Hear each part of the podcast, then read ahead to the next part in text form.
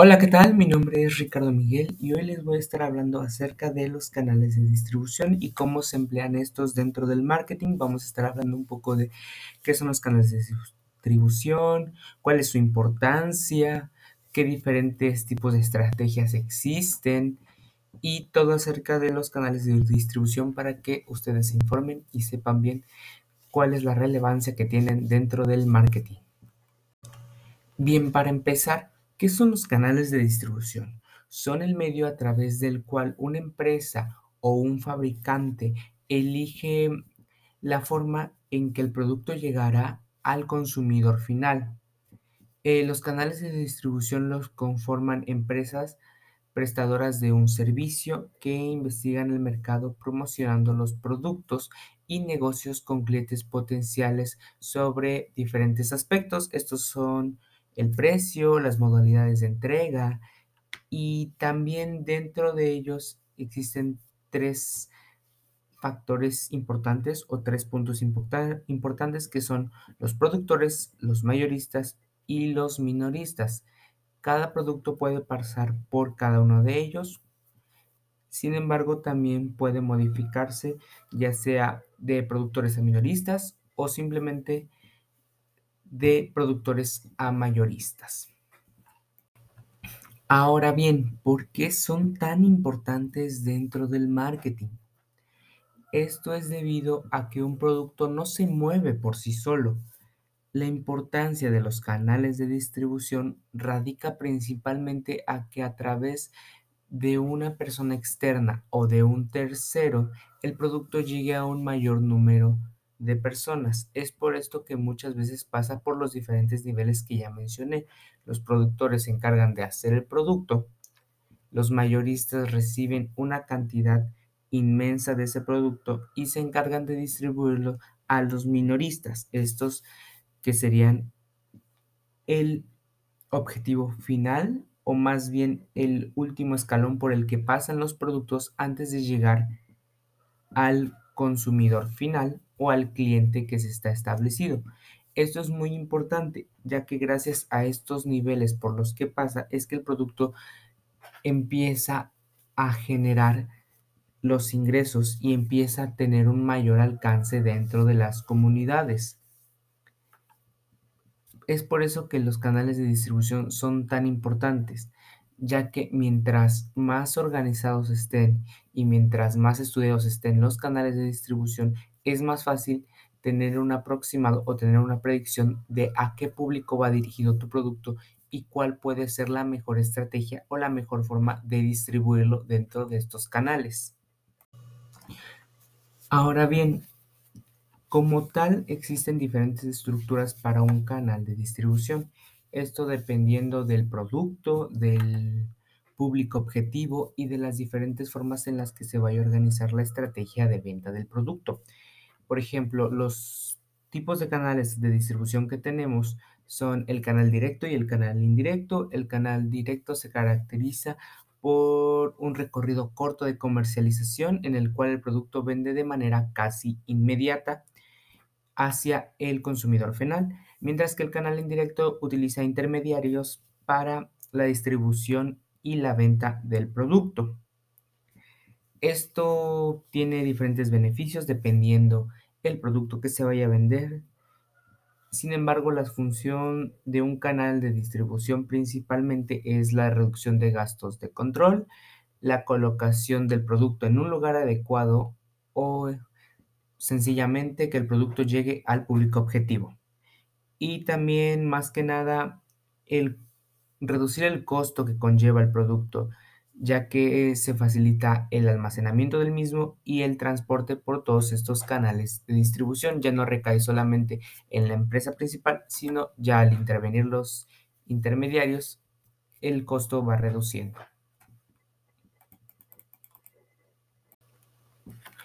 Siguiendo con esto mismo acerca de la estructura de los canales de distribución, pasamos a lo que son las estrategias, lo cual es muy importante y aquí es donde más atención se debe de poner. porque El producto como tal dentro del canal de distribución obviamente es fundamental. Sí, Pero hay algo que tenemos que ver y es analizar hacia qué público va dirigido, ya que la estrategia de distribución se basa en el público objetivo y en el alcance al que se le va a dar al producto. Esto es porque tenemos tres estrategias que pueden ser utilizadas. Sin embargo, esto depende al producto.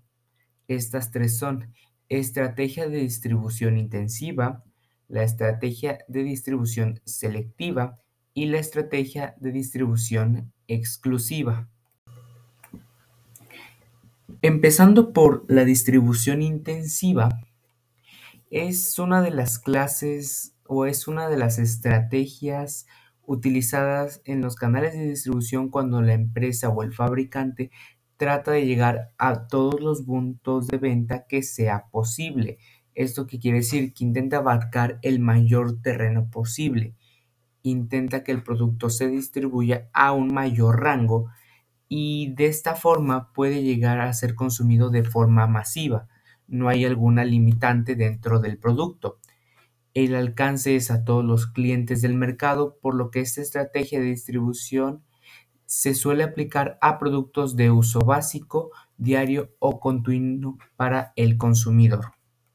Siguiendo con la distribución selectiva, como su nombre lo indica, esta es un poco más cerrada que lo anterior, porque ya que el producto es un poco más, valga la redundancia, selectivo en cuanto a las personas que lo van a distribuir, la cantidad de intermediarios se reduce, por lo que el producto está disponible en lugares específicos y probablemente eh, se puedan encontrar en establecimientos exclusivos de su venta.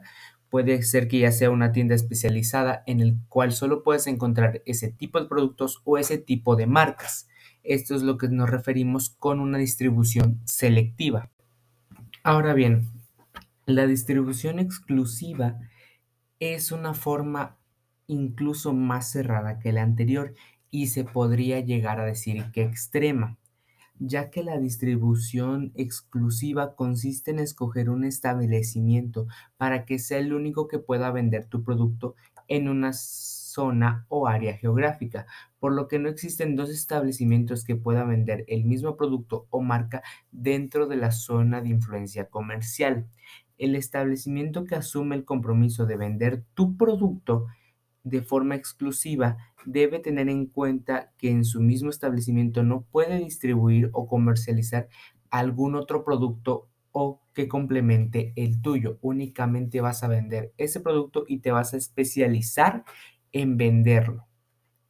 Este es un poquito más difícil, digámoslo así, porque mientras que la distribución intensiva intenta abarcar el mayor mercado posible este busca solamente un cierto grupo de personas, ya que al ser exclusivo sabes que solo cierto grupo de personas te va a comprar. Reduces el nivel de alcance que puedes llegar a tener. Sin embargo, si tu producto ya está bien establecido, es incluso más fácil que este tipo de distribución levante el producto, ya que a las personas, al ya tener conocimiento de tu producto y al saber en qué consiste, es más fácil que se acerque a estos locales de distribución exclusiva. Todo esto, aunque parece un poco difícil a primera instancia, es algo que nos es muy útil cuando estamos emprendiendo un negocio o incluso cuando estamos trabajando para uno, ya que nos ayuda a entender un poco más acerca de cómo va a ser el movimiento del producto, a dónde queremos llegar y nos ayuda a centrar más nuestras ideas y aterrizarlas mejor dentro de qué queremos vender y cómo lo queremos vender, ya que es muy importante la forma en la que lo vamos a distribuir y la forma en la que lo vamos a mover. Anteriormente los canales de distribución eran un poco más reducidos, sin embargo ahora con todas las tecnologías que se han ido implementando dentro del marketing y con el marketing digital que cada vez va avanzando más y más, los principales canales de distribución actualmente son páginas de blog, aplicaciones interactivas, todas las redes sociales fusionan como un canal de distribución y por supuesto promociones y publicidades ya sea pagadas o gratuitas dentro de las mismas o en páginas web o en simplemente banners en ciertos anuncios o en ciertas páginas. Cualquier tipo de distribución dentro de Internet o dentro de las redes sociales es un canal de distribución actualmente y eso es sumamente bueno ya que nos da una facilidad de acceso a estos mismos. Sin embargo, también es muy cierto que debemos saber utilizarlos para poder mover correctamente nuestro producto. Espero que esta pequeña explicación les haya servido para entender un poco más acerca de los canales de distribución y muchas gracias por escucharme.